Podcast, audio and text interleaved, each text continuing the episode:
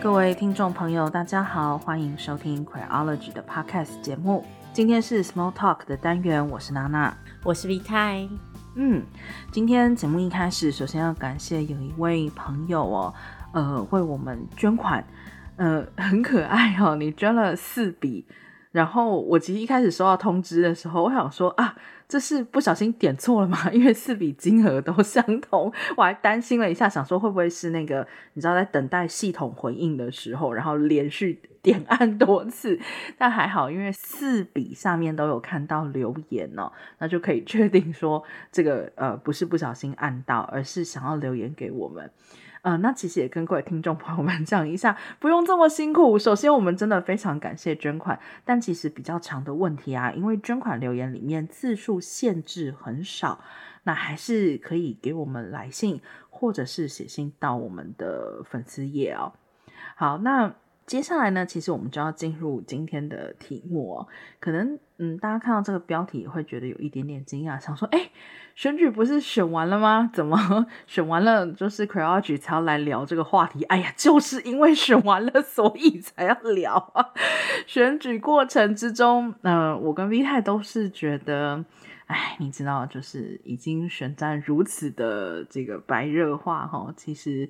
嗯，就没有必要在这个白热化的时期，然后我们再往上洒水或是洒油了吧？那等这个呃选举现在尘埃落定以后，那其实我们还是可以针对里面的性别事件，就是来稍微的看一下他们的前后脉络，或者说是整个社会看待这些事情的脉络是什么？嗯，呃，然后。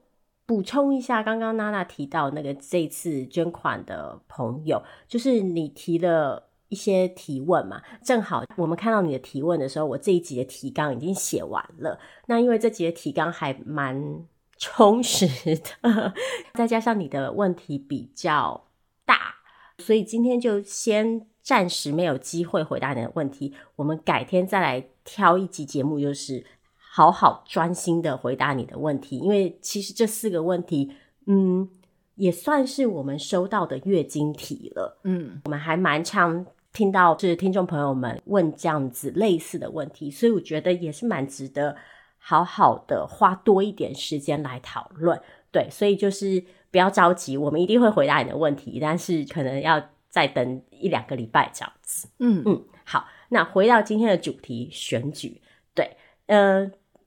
为什么又决定回来聊选举？一来是因为像娜娜刚刚说的，因为在选举期间呢，比较不想谈这个话题，但是有些事情又还是很让人在意。那另外一个原因也是因为刚好我们今天要讨论的这第一起事件，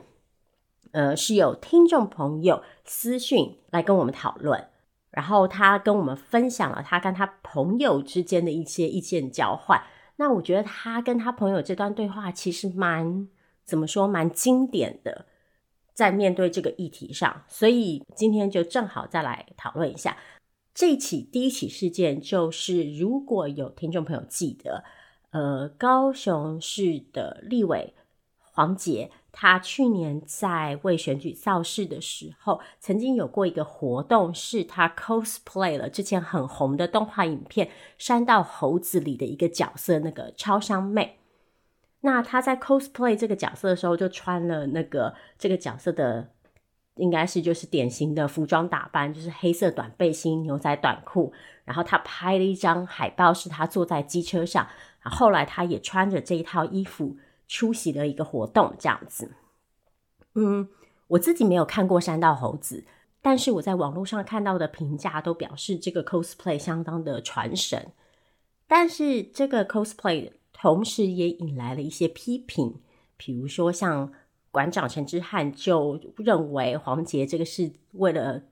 竞选造势而在打刮胡卖肉，那支持者则反驳说，觉得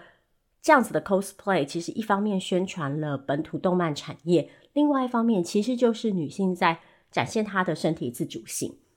那这位听友。传给我们的讯息，就是他跟他朋友之间的讨论，其实也刚好反映了这两面的嗯意见。他的女性友人就反而觉得说，这样子的 cosplay 不是很妥当，就是可能有物化女性的嫌疑，因为他觉得就是，嗯，女性政治人物应该怎么说，更注重形象，然后应该要用其他的方式来展现自己的智慧，而不是单纯的就是，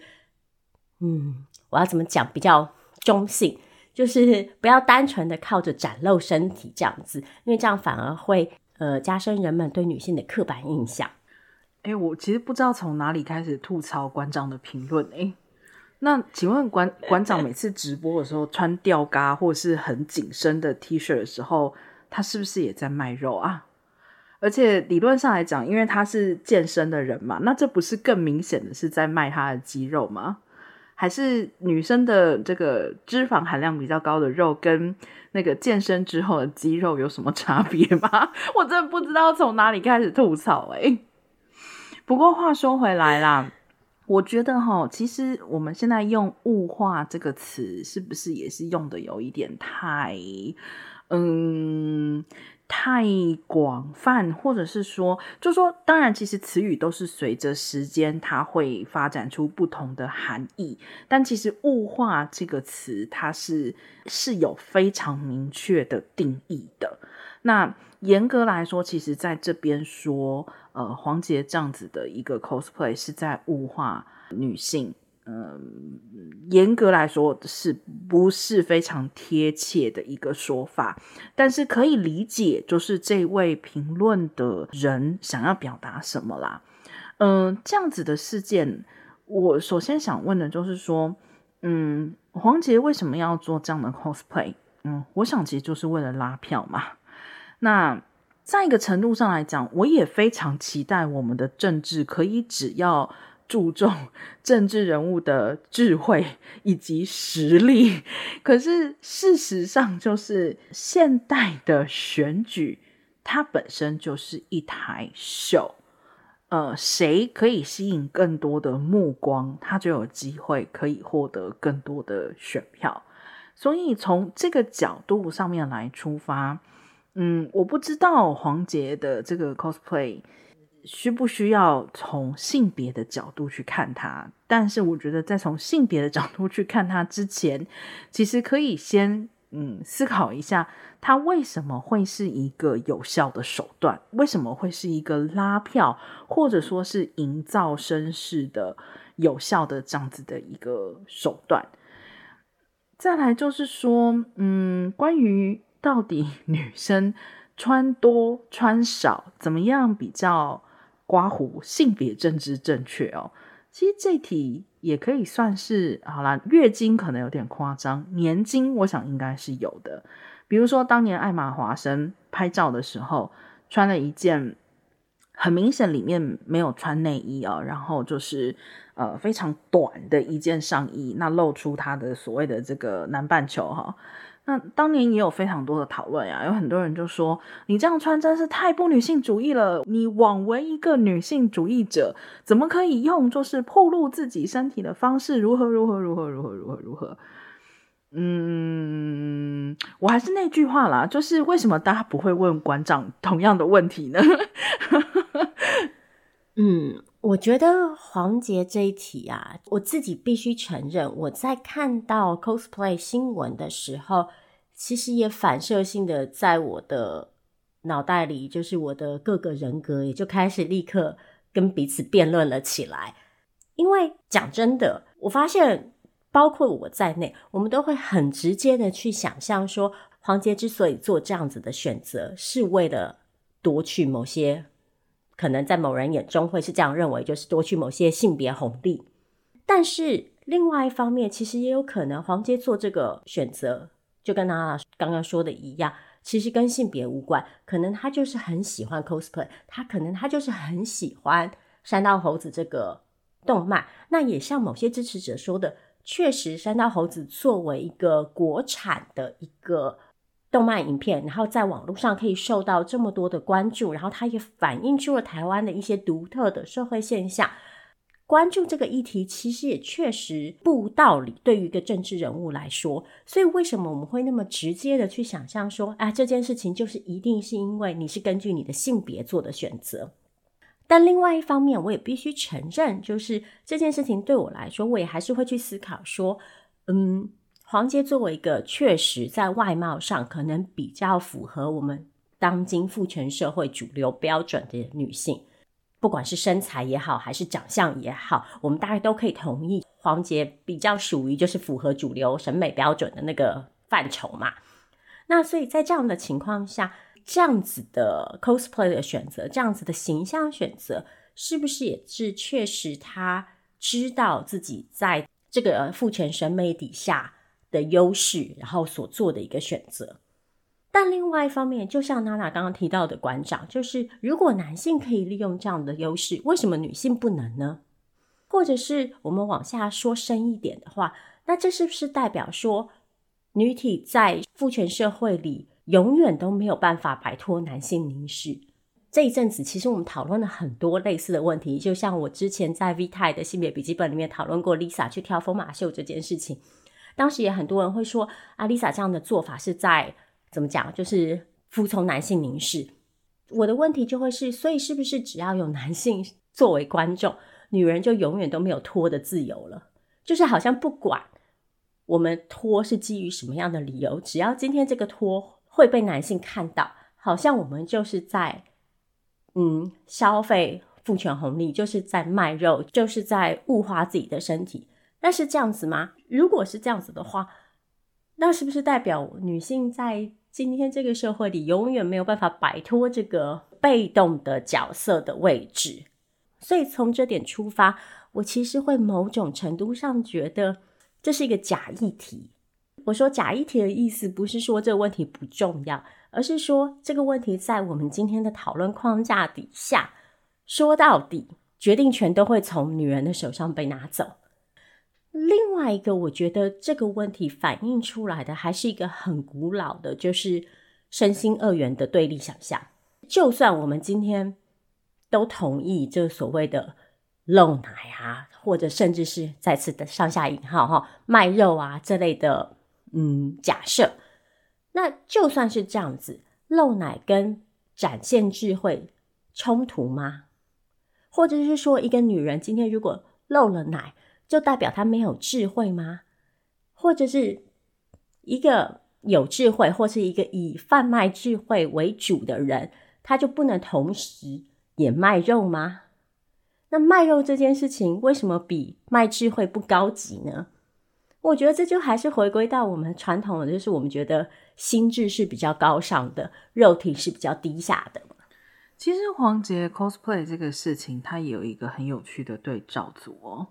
嗯，不完全是一比一的对应，但是我觉得可以看出，我们刚刚用馆长举例的雷同的一些逻辑在里面，其实就是桃园立委候选人，呃，现在是很不幸是落选人哦，郑运鹏，他之前呢也是邀请他的儿子跟他一起去扫街拜票，那二零二二年的时候呢，就已经邀请过他儿子一起来出席活动。当时就引发很多讨论，那这个讨论的原因，或者说讨论的热度，其实就是来自于很多人就称赞说：“哇，郑云鹏的儿子真的长得很帅。”那这一次的拜票之后，网络上也因此还出现了一些比较戏谑的言论啊，像是说“哦，求出道啊”，甚至于可以说是带有意淫这样子的感觉在里面的一些言辞哦。那我觉得这件事情，嗯，它其实就反映了一个比较有趣的现象，就是虽然郑运鹏的儿子不等于郑运鹏本人，但是如果说黄杰不可以穿得比较裸露来拉票的话，那用帅气来拉票就是可以的吗？或者说用好看的外貌来拉票就是可以的吗？可是我觉得很有趣的一件事情，就是说，我觉得这个有跟刚刚 V 太讲的这个是有一点相对应的，就是我觉得我们是不是有点太着相了？我说着相不是说沉迷于外貌这件事情，而是说我们就是视觉的动物，我们就是只要是看得到，就是会被视觉引导。我不要说掌控，被视觉引导的一种生物，在。民主政治的历史上，因为长得好看而选上的例子，我只能跟你说比比皆是。最有名的例子，大概就是当年刚刚开始做美国总统辩论电视转播的那一年。那一年谁赢了？甘乃迪。为什么？因为他的对手年纪大了，同时看起来健康的状况并不好。而甘乃迪正值盛年呐、啊，三十几岁的年纪，长得非常的帅，然后同时他口才非常的好，所以那一次上电视之后，甘乃迪是大胜，就是赢得非常多的选票，拿下了这次的选举。甚至于讲近一点的例子，嗯，几年前其实，在 Queerology 的部落格上，我们有一位作者也写过一篇文章。讨论的是法国当时的极右派的一位非常帅的男性候选人，然后当时这篇文章其实还蛮深入的讨论了一下，就是如果你去看嗯最近的一些政坛上的发展，你就会发现长得好看这件事情，我不能说成为必备哈，但是它确实已经成为一个。政治上面的武器，就是大家已经就是接受它了。所以我所谓的着相，在于就是说，如果我们要一直觉得是说，哦，好像长得好看就是会拉到票，或穿得少就是会拉到票。首先，第一个，其实我没有办法完全证明这个中间的连接有多少哈。那第二个就是说，那所以呢，所以我们要避免这个现象是要怎么样选呢？呃，大家都把脸遮起来吗？呃，那如果是这样听声音的话，是不是也会有声音好听的人跟声音不好听的人？所以大家一致变声，变成那个奇怪的腔调或是奇怪的声调，然后只能够只能够打刮胡去听所谓的他的证件内容，然后我们就会因此而做出比较理智公平的抉择吗？所以我的意思是说，我觉得去纠结。这件事情，我不是不能理解我们为什么纠结，可是这个纠结的程度已经到达一种我真的觉得是有点太着相的程度了。嗯，娜娜刚刚举了几个例子，像其实讲到法国，大家也不要忘记，就是当年呃马克龙当选总统的时候，其实大家也是在他的外貌跟年纪上面做了非常多的讨论，或者是我们说回台湾，嗯，吴怡农当年。竞选的时候，其实他的外貌跟身材也一直都是很多人在讨论他的时候会着重的地方嘛。那但是好像在男性候选人以外貌而成名，或者是以外貌而吸引注意力的时候，好像不会招致这么多批评，说你就是在卖肉。好像大家会把它当成一个就是附加的价值，但是相反的。像过去父权社会的假设，常常都是美貌的女人跟智慧的女人就是互斥的。譬如说，大家都听过像是什么“胸大无脑”这一类的评论。过去美貌的女人就不可能有智慧，然后你有智慧的女人，你就不可能花心思在你的外貌上面。那如今，嗯，我们不会再假设说，对，美貌跟肉体是冲突的。但是，好像对于女性，尤其是女性公众人物或是女性政治人物来说，你多了一个新的规范，是你反而必须要藏起自己的外貌，你才能证明自己的智慧。那说回郑运鹏跟他的儿子拜票这件事情，首先我必须要说，就是我觉得郑云鹏在这件事情上面其实做了一个蛮好的示范，他两次。请儿子陪他一起拜票的时候，他都有提到说是他提出邀请，经过了儿子的同意，然后他们才一起做这件事情。那他也曾经在访问里提到说，他如果要发他跟儿子的合照，都会先经过儿子的同意。这次在网络上就是大家讨论很密集之后，其实我也看到了一些提醒，是说，哎，大家要尊重郑云鹏儿子的隐私。然后一方面是。他也还未成年，然后二方面是他本身并不是公众人物，所以大家就是在传照片啊什么的，或者是一些嗯比较戏谑的言论的时候，要克制自己。我觉得这样的趋势显示了，就是台湾社会对于未成年人的自主性和隐私，确实是越来越有意识的。那我觉得这是一个嗯还蛮好的现象。另外一方面，其实我们也不知道郑运鹏为什么决定要他儿子一起扫街拉票嘛。这也可能是单纯为了展现家庭价值，也可能就是因为扫街拜票真的很累，所以你希望有家人可以陪在旁边。啊，但是不可否认的，就像我们前面讲的，这个外貌这件事情确实成为了一个讨论度比较高的事情。我很同意娜娜刚刚说的，就是说，我觉得这件事情，嗯，某种程度上来说，不太可能被避免。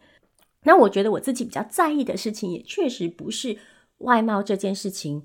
应不应该获得讨论，而是外貌这件事情成为讨论焦点的时候，不同性别或是不同群体的人会受到什么样不同的反应。就像前面说，就是男性候选人跟女性候选人当同时因为外貌而引发注意力的时候，为什么男性候选人好像可以获得比较宽容的对待，而女性不行？那甚至我觉得另外一个可能。更荒谬的事情是，假设今天男性候选人真的因为外貌的红利而获得了某些人们觉得他可能不应该获得的政治好处的时候，被批评的也不是男性候选人。对，这就很经典的例子就是当年的马英九，有多少的女性选民都曾经被讽刺说：“啊，你们就是因为马英九外表好看才投给他。”就是好像今天女性候选人如果卖外貌，是女性候选人的错；男性候选人如果卖外貌，是女性选民的错。嗯，怎么怎么说来说去都是女人的错呢？对啊，我非常赞同 V 太讲的啊，就是重点其实我觉得真的不是在于呃谁卖了外貌，那谁又没有卖外貌，而是究竟为什么？男性的候选人跟女性的候选人做同样的事情，或说类似的事情，其实我们会收到如此不同的反应呢？我觉得这个其实是比较深刻的反映出了背后的一些性别思考的逻辑哦，或者说是无逻辑。嗯，再来就是呢，其实要提一下的是说，郑云鹏的儿子的这个情况。确实跟呃单纯的就是政治人物的状况有点不同，因为像 V 太提到的，他严格来讲不能算是公众人物，然后再来他其实是未成年的情况。那有一些语言啊、可能比较 borderline，所谓的意淫，那就会有人也是会感觉到，其实会有一点。不适哦，或是有一点担心。那其实这样子类似的一个情况，之前在吴一农的身上，我们也有看到过嘛。就是吴一农因为如何如何，然后大家就很多人就，比如说开始就说啊，我我也想做吴太太呀，就类似于像类似这样子的言论哦。关于意淫这件事情哦，嗯，一方面我觉得大家可以回听一下我们当时讨论吴怡农的这个部分哦。二方面来讲，其实就是说，嗯，我觉得意淫这件事情，它确实是一件需要边界感的事情。就是你知道粉圈有一句话嘛，就说不要到正主面前来舞，对吧？这句话翻译过来的意思都是说，其实你私底下要怎么样，讲真的，这是你自己在家里面想怎样就怎样啦。哦，你只要不要到本人的面前去，就是把你脑袋里想的这些东西都放在他面前给他看。其实一般来讲，呃，算是还 OK。但是另外一件事情就是说呢，我觉得必须要考量的是女性的意淫，或者说是男性的意淫，其实也在我这里是有一点点不同的。就是说呢，虽然我。确实比较倾向于希望大家不要 到正主面前去舞。可是，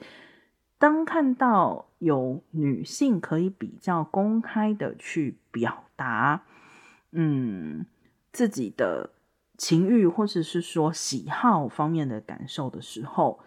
我还是会感觉就是相对来讲比较正面一些啦。对，因为毕竟这样子的情况跟场合算是比较少，我不会说蛮少，我会说比较少，因为毕竟就如果大家那个在 B 友圈跟粉圈里面待久一点的话，就你会发现女性的这样的表达并不是特别少，只是一般就是真的是藏的比较好，公开讲出来的时间其实真的没有这么的多哈。对，我记得我们应该是之前曾经在讨论奥运的时候讨论过，嗯、那个时候我们是在讨论就是对运动员的意淫，因为。过去，嗯，某些女性运动员遭遇到的可以说是困境，就是她们的运动表现常常会消失在对她们的外貌的讨论里。那甚至有些时候，这些对于他们外貌的关注，可能会造成某些他们遭遇到的职业上的障碍，或者是甚至可能会带来骚扰。所以过去。我们会听到，就是一些提倡是说，不要过度关注女性运动员的外貌。所以那个时候在奥运的时候，多譬如说朋友们会呃看跳水啊，看体操啊，然后就会讨论男性运动员的身材或者是长相，然后甚至那时候有很多就是磕 CP 的女性。那那个时候就有一些人提问说：“哦，如果对于女性运动员不能做这样的事情，难道反过来男性运动员就可以吗？”那我觉得娜娜刚刚说的这个部分绝对不是说啊，所以性别反过来就没有问题。但是我也确实同意，就是嗯，我们看到的这样子的表达，确实可以被视为一种性别上的位置的反转。那但是说到底，最重要的关键也还是就是刚刚强调的嘛，你对着电视荧幕大喊说：“哎呀，好可爱，我可以跟你跑到人家脸书页底下发讯息，甚至是私讯骚扰人家，或甚至是呃在人家就是家门口站岗啊，或之类的行为，这些都是程度不一样的事情，然后是有差别的。所以我觉得这一点是在讨论这些事情之前很重要的。一个关键。那为什么特别在讨论郑运鹏的儿子的时候讨论这件事情？是因为有些朋友会主张说，因为他还未成年，所以这类的情欲表达都是不恰当的。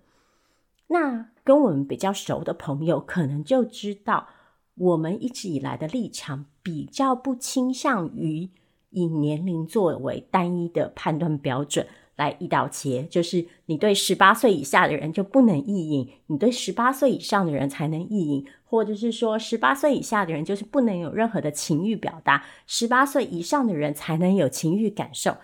这种想象很显然是，嗯，不现实的。所以我个人并不会觉得说，今天看到一个十七岁的好看男生。然后表达出“哎呀，好可爱，我可以”是一件绝对错误的事情。还是一样，回到前面说的，就是行动的程度跟与他人的关系，这些事情都是有差异的嘛。所以我可以理解，就是大家对于这个未成年的那个保护的心情跟担忧。但是我也觉得，情欲这件事情在年龄以外。可以有其他的嗯理解方式。好，那其实这次选举之中呢，还有一起性别相关的事件，比较呃没有这么高的关注度啊，但也非常重要，就是民进党有两位政治人物陷入刮胡性丑闻的谣言风波。那其中有一位是区域立委候选人罗智正。呃，有国民党的候选人出面指他收到罗智正的不雅影片，而内容呢是他和女伴的亲密行为自拍。嗯、国民党方面的候选人就说：“哦，有这样影片流出是很不妥当的啊，认为说这就是表示罗智正是一个失德的候选人，要退选。”那罗则说呢，这些影片是 deepfake，也就是所谓声伪的影片。不是真的。那除了罗智正之外，民进党的部分区立委提名人洪生汉也被流传说有性交易的影片外传。那洪生汉则是表示，他有收过勒索信件，就这起事件对他进行勒索。然后他已经报警，而且强调影片里面的人不是他。好，那刚刚为什么我要那个性丑闻要打刮胡哦？就是其实要先问的就是说，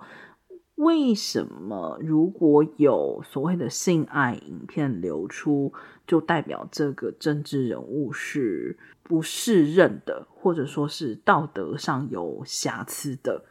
而且，嗯，应该是说，我觉得如果真的有所谓的，不管是性交易的影片，或者是性爱影片流出的话，我个人比较想要知道的是怎么会流出来，这个流出来的过程是不是其实是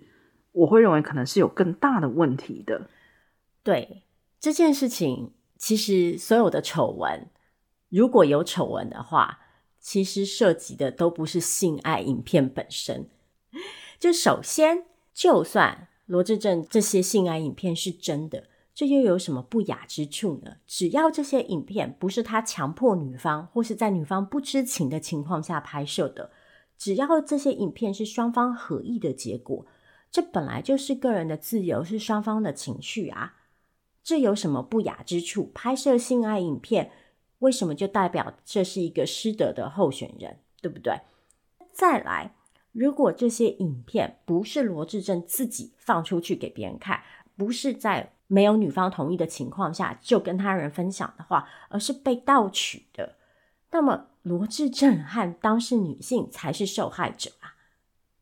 所以丑闻存在的绝对不是性爱影片本身，而是这个流出的过程。甚至我觉得更大的丑闻应该是就是国民党候选人是怎么拿到这个影片的。然后，为了攻击政治对手，国民党候选人甚至可以在记者会上公布这些影片的截图，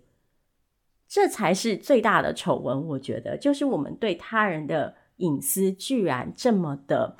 明目张胆的伤害。说回洪申翰的状况，当然他的问题可能稍微复杂一点点，因为台湾终究。还没有建立性交易专区，所以性交易实质上并未合法。所以，如果买春为真，嗯，这里可能有一些法律上的问题。但是，从我自己支持性工作的角度来看，还是一样，我也会觉得，假如这是双方合意的交易关系，假如交易者付出了他的服务，然后客户有按照约定付钱，当中没有人被强迫，没有人被欺骗，没有人被伤害。何罪之有呢？那为什么到了今天，就是都二零二三年、二零二四年了，性行为这件事情，或者说不符合主流想象、不发生在以结婚为前提的一对一异性恋亲密关系内的性，到今天还是可以被当成一个上下引号丑闻来看待？还是可以被当成一个用来攻击别人道德的工具，好像你掌握了这件事情，就可以证明另外一个人是一个不合道德的人。这件事情是非常，怎么说？我想说荒谬，但是其实它还是非常的普遍。这就说明，就是我们对于性的想象，其实还是还是保守的嘛。就 V 太刚刚说的太客气了。就是我觉得 这些不管是所谓的性交易的影片啊，或者说是跟自己的女朋友的性爱影片也好，可以在某些人的心里成为性丑闻的唯一的原因，是因为这些人就认为说，人跟人只有一种做爱的方式，当你没有照我想象的这唯一的一种方式来做爱的时候，那就都是不道德的。那我觉得，如果我们这样去平铺直叙的说出来，应该多数的人都会感觉得到，这是非常荒谬的一件事情。就是怎么可能人跟人只有一种做爱的方式呢？那如果这个人跟你的做爱方式不一样的地方，就是他想要拍自己的性爱影片，并且另外一个参与者也已经点头同意，然后这个影片也并没有在当事人不同意的状况之下被流出的话。请问这件事情在道德上的瑕疵究竟是什么？我们不会说就是呃，因为我洗澡是从头洗到脚，我就想象所有的人洗澡都只有一种方式吧。然后我也不会觉得有人没有从头开始洗，而是从腋下开始洗，我就觉得这个人道德有瑕疵吧。不会嘛？那一样是使用自己身体的行为，为什么性在这方面受到如此多的限制？就当他其实明明应该是 在关上的门后面，本来就是非常多样化的一种情况。然后我是真的觉得，就虽然我也不赞成拿单纯的外遇。来作为性道德的标准的检视，并且就此认为某某候选人就失格或是什么之类的。但我是真的觉得啦，连双方合意的情况之下发生的事情都要被拿出来当性道德检视，那我还真的是觉得你还不如，对不起，我我的意思不是说应该哦，我是反讽，就是说你真的还不如打他婚姻外遇，因为通常这种时候还有一方是。就是不知情、被迫的情况之下被卷入所谓的这个外遇事件，那我觉得这个是肯定有道德的问题的，我甚至于不会称之为说一定是瑕疵哈。嗯，所以也就是说，你看，其实像在选举里面，我们都会用很多的手段，正面的手段也好，负面的手段也好，不管是用外表、外貌去吸引选民也好。或者是用指出对方道德有缺陷的方式也好，那我自己一直觉得啦，其实，嗯，这有点回到我们开头讲的哦，就说为什么其实到了现在才来谈选举的新闻？我一直觉得选举，尤其在台湾，虽然这几年美国在迎头赶上哦，陷入一种非常奇妙的，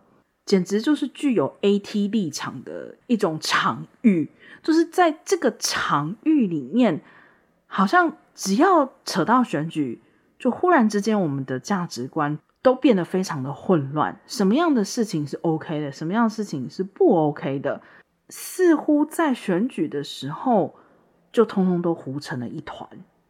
也是因此哦，我会觉得在很多时候，在尤其是正在选的时候，我真的是觉得讲什么都没有用，评论什么其实也都没有用。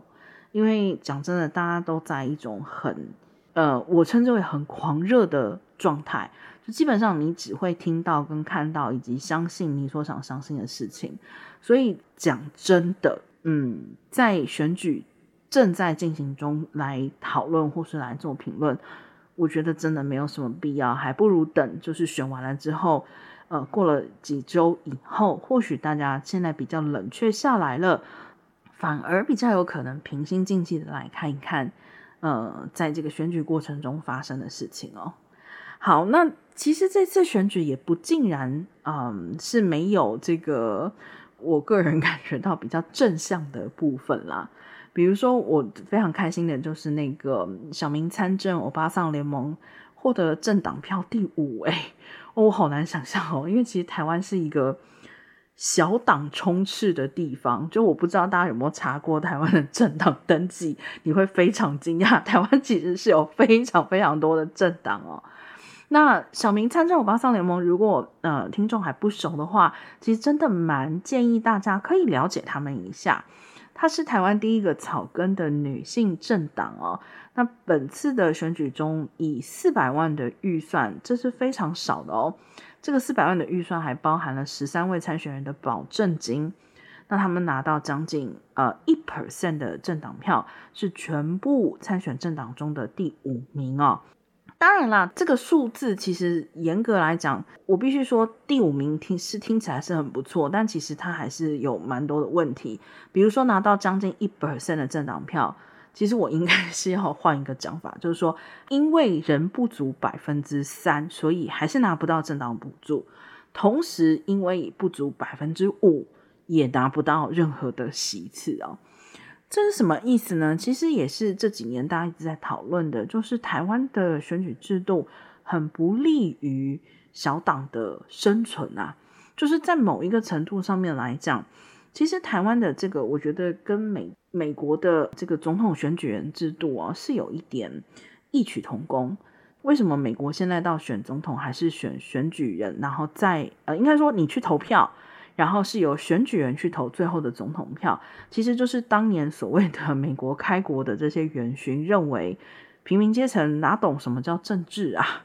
啊、哪懂什么叫做就是审视好的候选人，所以搞出这样的一套制度。那其实小党在台湾有点类似的情况，就是说，因为当初这个制度就认为，哦，那如果这个门槛太低，可能会有很多人就是吃饱撑的没事干，就跑来选举，然后可能就会把这个选举搞得很乱。嗯，其实坦白讲，选举是公民的权利啊。什么叫做吃饱撑的没事干，想要来选举？那对呀、啊，他有这个权利呀、啊。他今天如果吃饱撑的没事干，想要来选举，你还是应该让他来选呐、啊。补充几点哈，第一点是，其实啊，今年加入选举的政党其实比四年前少了很多。那刚刚提到就是台湾有很多小政党嘛，那事实上台湾小政党最嗯最发扬光大的时候就是太阳花之后嘛，那。之前的选举其实参选的政党都是更多的，但是就像刚刚娜娜提到的，因为台湾目前的制度是相对不利于小党生存的，因为你要拿到百分之三的得票，你才能获得政党补助金。然后，如果你要提名区域候选人的话，候选人的得票率也要得到一定的得票率，才能拿回候选人个人的保证金。那或者是你要提名一定席次的区域立委候选人，你才可以提名不分区等等等等的这些规定，其实都不太利于小党生存。那另外一方面，除了制度上的限制以外，台湾的政治环境本身也有一些嗯困难，或者说也造成了一些天然的限制。这也是为什么这一次欧巴桑联盟的得票率让我蛮感动的事情是，第一个。除了前面说到，就是他们的用了非常非常的少的钱在投入这一次的选战以外，另一个很重要是，其实台湾的政党大多数必须以嗯国族立场作为自己最主要的定位方针。那对我来说，一个不主打这方面政策，而是关注于更多的民生和妇女政策的政党。可以在这一片就是国族讨论当中杀出重围，对我来说是很感人的事情。这我不是说国族议题不重要哦，就是绝对不是这个意思。但是我确实觉得，作为一个草根的女性政党，那当然，我觉得我们可以再回去讨论说，所谓作为一个女性政党的意思到底是什么？到底什么叫做妇女政策？像我也有看到朋友批评说，他觉得所谓的妇女政策不应该只是和生育有关的政策。其实我们如果每次听到就是候选人提出妇女友善政策的时候，大部分提到的都还是怎么样促进生育。但是在妇女政策以外，有没有跟就是生育无关的其他面向？绝对有。那所以到底什么叫做妇女政策？什么叫做妇女政党？我觉得这些其实内涵都还是可以再讨论的。但是。可以看到有这样子定位的，嗯，政党，我个人还是很高兴的。那除了因为这样的政党把性别议题当成了主流以外，另外也是我觉得女性主义很重要的内核，就是从女性主义出发去关怀其他弱势。因为女性主义其实说到底，核心关注的是权力不平等。所以，这个权力不平等可以发生在性别上，也可以发生在其他的社会阶序上，包括了性倾向，包括了种族，包括了身心健康等等等等的。那我觉得，一个嗯，女性政党或者说一个女性主义政党，它可以带来的大概就是这种想象，就是一种新的政治讨论的方式。所以，我自己是还蛮希望，就是。嗯，虽然这一次领不到就是政党补助，但是欧巴桑联盟可以继续靠着小额捐款活下去，然后未来再接再厉，继续存在在台湾的政治场域上。嗯，坦白说啊，我觉得在台湾现在的情况之下，任何政党不管多大或是多小，都会需要去处理。国族的议题，我觉得这个是难以避免的。可是，我觉得就是像 B 太讲的，嗯，是否国族的议题必须成为最优先或者是最中心？嗯，我觉得这个其实是可以讨论，而且应该被讨论的。打个比方来讲，就像比如说早些年在这个同志婚姻还没有通过的时候，嗯、其实有一度，呃，我应该在节目里面也是有说过的，就是我我其实是希望啊、那时候好像还没有节目呢，那时候好像还是写文章，就是应该我是有讲过这样的话，就是类似于是说，其实我希望同婚赶快通过。呃，有很大一部分的原因是因为我希望那就可以把这个问题告一段落，然后不管你要称之为同志运动或是婚权运动都可以。那么接下来大家就可以像嗯其他的目标也去前进，也去做努力。那我觉得台湾的情况来说，国族的议题当然是重要的，必须要被讨论的。那但是也正是因为这个国族的议题，在短时间之内，我们很清楚它不会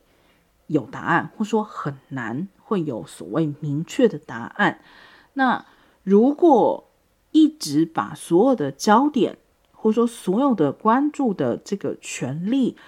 都只放在国族议题上，那其实我觉得对其他的议题是产生了巨大的排挤。当然，这个排挤就更加的，就是尤其在呃性别的接续上面，就又会更加的反映出来，对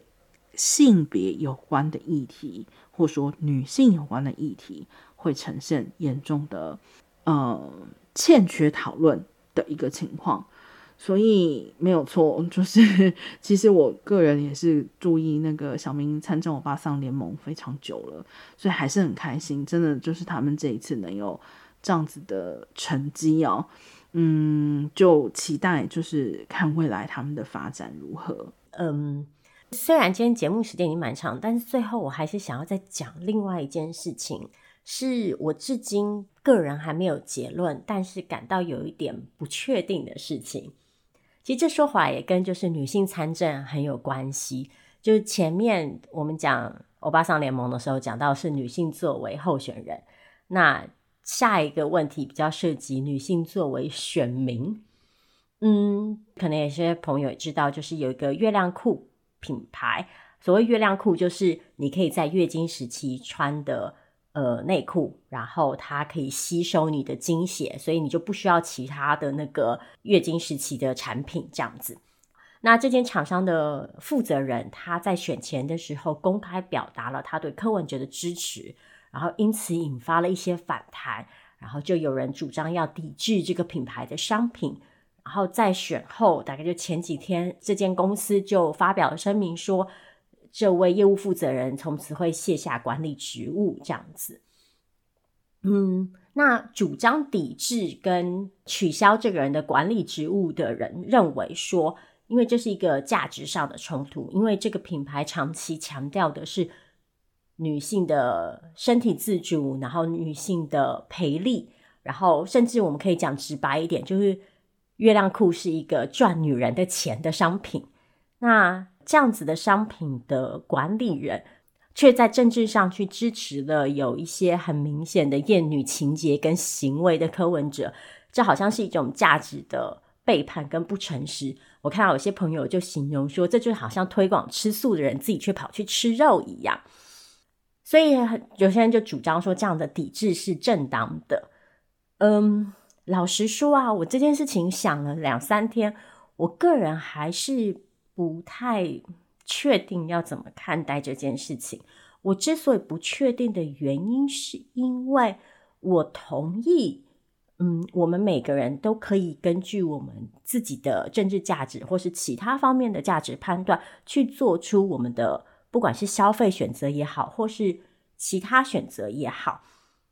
所以。如果今天有消费者说，OK，因为我不认同你的政治选择，所以我决定不消费你们家的商品，我觉得这是合理的。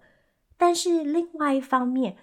如果说我们的消费选择的政治表态是合理的，那我就会觉得这位公司负责人好像也某种程度上应该要有自由跟权利去做他自己的政治表达。就是如果说他今天在公司里面，呃，强迫所有的员工都去跟他有一样的政治表达，或者是他今天选择让柯文哲来代言他的品牌，那我就会觉得，嗯，这里的冲突可能更大一点。可是如果他今天是以私人的身份做了一个政治表态，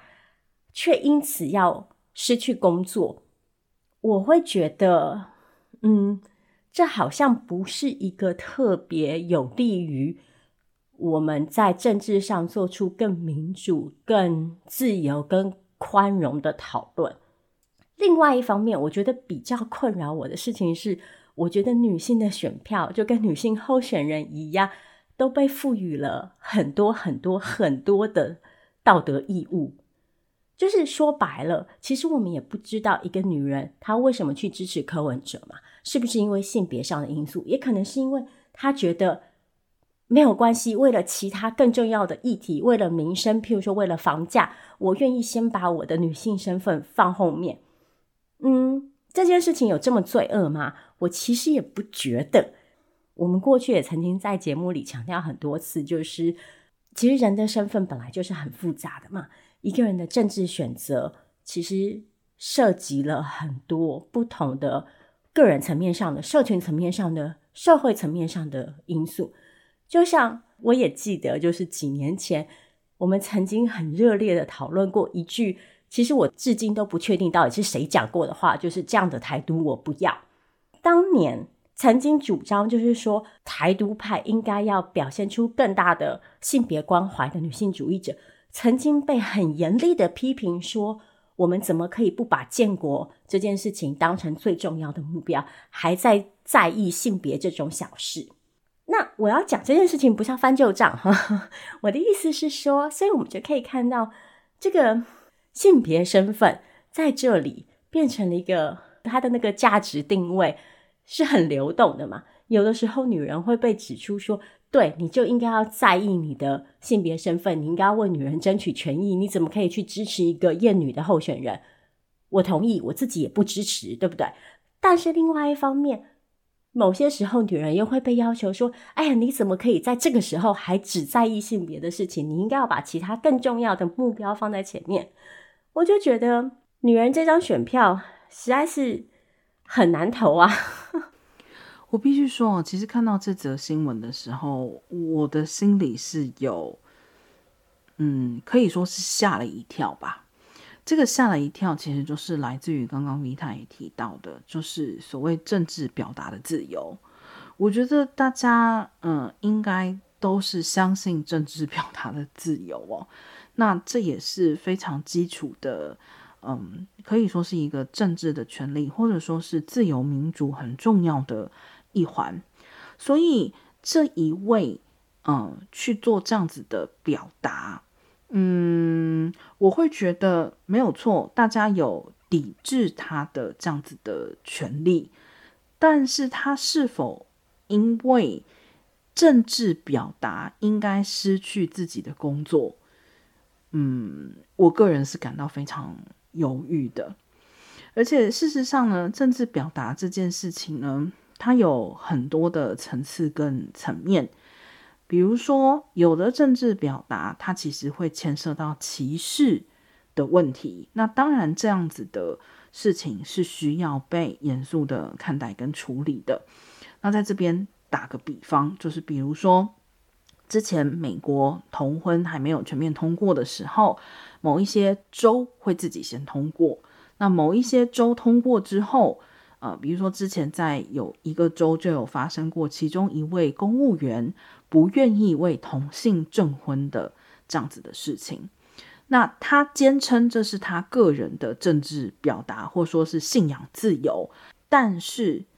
他的所作所为以及他的身份所带来，他在政府的这个身份所带来的结果。就是其实造成了歧视，以及等于说他可以说是反抗法律这样子的一种情况。那还有政治表达，其实在很多时候还非常重要。比如说，嗯，政治人物的政治表达，就大家现在可能会觉得说，哎，你在说什么啊？其实就是说，其实像很多议题在台湾，政治人物是不愿意碰的耶。还是一样以同性婚姻为例嘛。很多政治人物之前不愿意去碰同性婚姻的议题，甚至于即使到现在，还是有人说同性婚姻，嗯，票房毒药啊，对不对？那但是政治人物有没有这样子的政治担当，去把他认为正确的、对的价值，或者说是政策去做推动？这难道不是他重要的一种政治表达吗？那又或者是，我们就再回到真的是非常个人的一个层面上面来讲，就像我刚刚提到的，国足的议题在台湾，我们不可能不谈它、不看它、不思考它，甚至于它真的就是非常重要的议题。但是，所以今天只要跟我们在政治上对国足议题看法不同的人，就全部应该被晋升吗？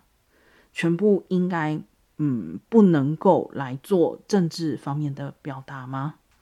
所以，嗯，我还是那句话，就是我觉得怎么样去处理这样子的事情，其实这个界限，嗯，我觉得要非常的、非常的小心吧。就是我觉得最少最少的自我约束，